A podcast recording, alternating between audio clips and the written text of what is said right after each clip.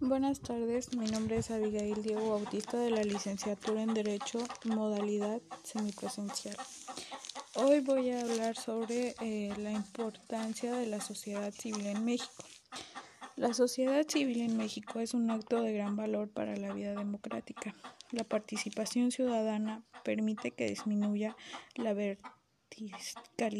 en la toma de decisiones públicas, especialmente cuando se tratan aspectos que afectan de manera directa a los derechos humanos de grupos y personas. La sociedad civil en México ha tenido un largo proceso de desarrollo en el cual se puede dividir en tres etapas.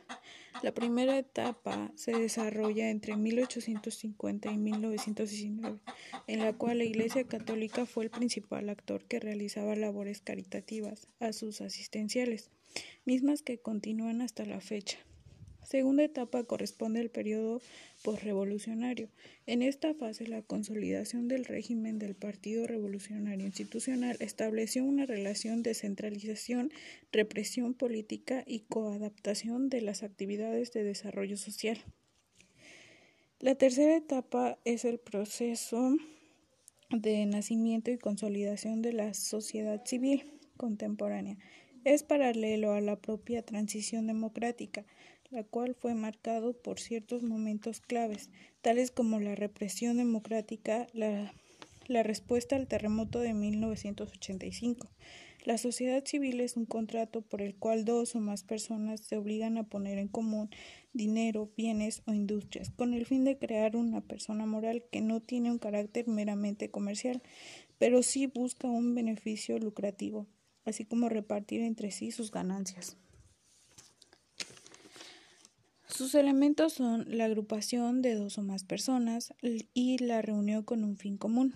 La sociedad organizada ha contribuido y contribuye a iluminar la conciencia pública de los mexicanos y a reforzar la idea que para generar las condiciones que todos deseamos para nuestro país es necesario que tomemos la decisión de actuar.